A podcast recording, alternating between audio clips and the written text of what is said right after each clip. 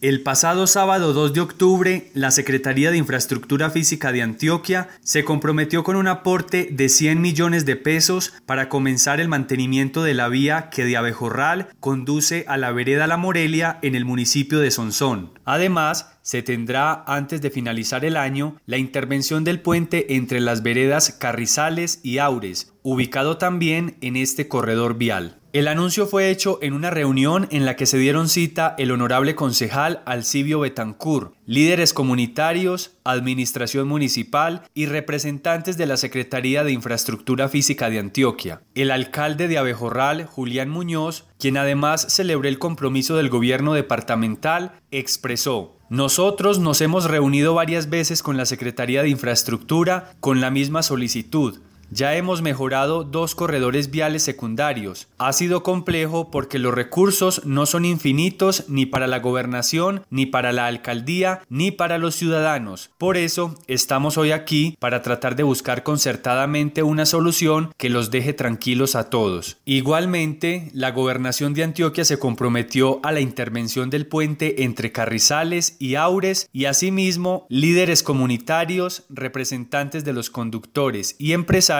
se comprometieron con un aporte de 200 viajes de material para la compactación de la vía. A finales de octubre comienza la cosecha de aguacatejas en este núcleo zonal y se calcula que por esta vía se transportarán más de 100 toneladas de este producto tipo exportación.